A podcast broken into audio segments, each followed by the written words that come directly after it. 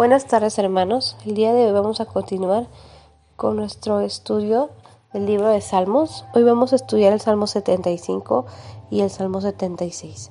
Para continuar vamos a hacer una oración. Señor, te damos gracias porque eres bueno, porque eres justo, porque para siempre es tu misericordia. Te bendecimos Dios en esta tarde. Te pedimos que tomes el control de este momento, quites toda interrupción y que sea tu gloria moviéndose a través de cada uno de tus hijos. Derrama, Señor, de tu gloria. Derrama, Jehová, de tu Espíritu Santo y sea tu presencia acompañándonos en esta tarde en el nombre de Jesús. Amén. Hoy vamos a leer el Salmo 75 que dice así.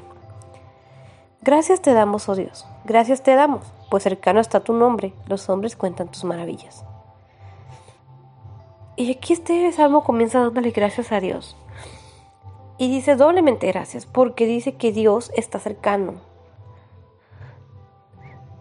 dice que su nombre está cercano a los hombres. Los hombres contamos las maravillas de Dios. Dice que nosotros podemos conocer a Dios porque sabemos y tenemos la bendición de acudir a Él. Por eso le damos gracias. Y el, versículo dice, al tiempo que señalare, yo juzgaré rectamente. Se, arruinarán la, se arruinaban la tierra y sus moradores. Yo sostengo sus columnas. Y aquí comienza a decir que, que Dios en su tiempo, en el tiempo que Él ya tiene señalado, Él va a juzgar, pero va a juzgar con rectitud. Y dice que la tierra misma, dice, ya se estaba arruinando. La tierra y sus moradores. Nosotros somos testigos de cómo el mundo se está arruinando. No solo las personas, sino el mundo en general ya se está arruinando. Pero dice aquí en el 3 que yo sostengo sus columnas. Aquí la importancia, hermanos, de que si todavía estamos de pie es porque Dios nos ha sostenido. Y Dios sostiene esta tierra, sostiene a sus hijos, nos sostiene a todos. Por la misericordia de Dios no hemos sido consumidos.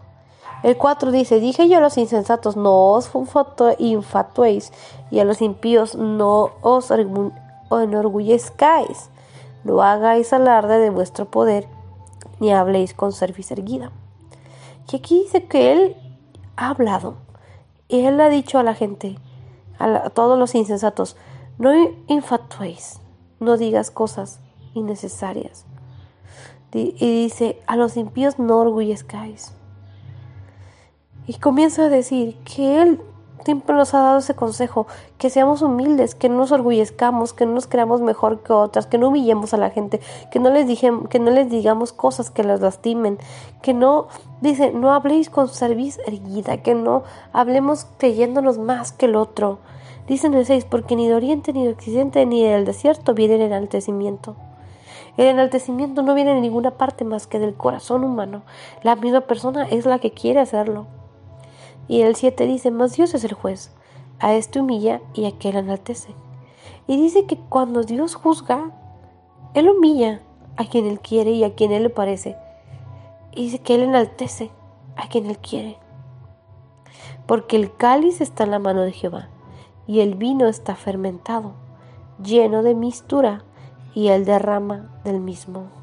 Y aquí dice que Jehová tiene un cáliz y dice que está en su mano. Y dice que este, este cáliz, el vino ya está preparado, ya está fermentado. Y dice que este, esta copa ya está llenando, o sea, dice que se derrama. Dice, hasta el fondo lo apurarán y lo beberán todos los impíos de la tierra. Él ya tiene el cáliz listo, preparado para juzgar.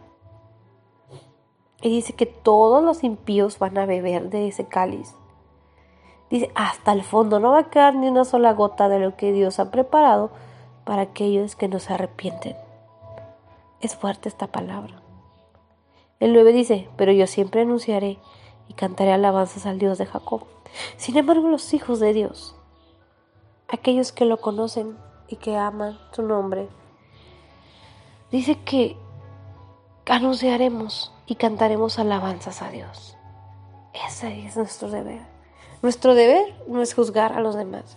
Nuestro deber no es decir eh, que él está bien o está mal. Nuestro deber es anunciar su nombre y darle alabanzas.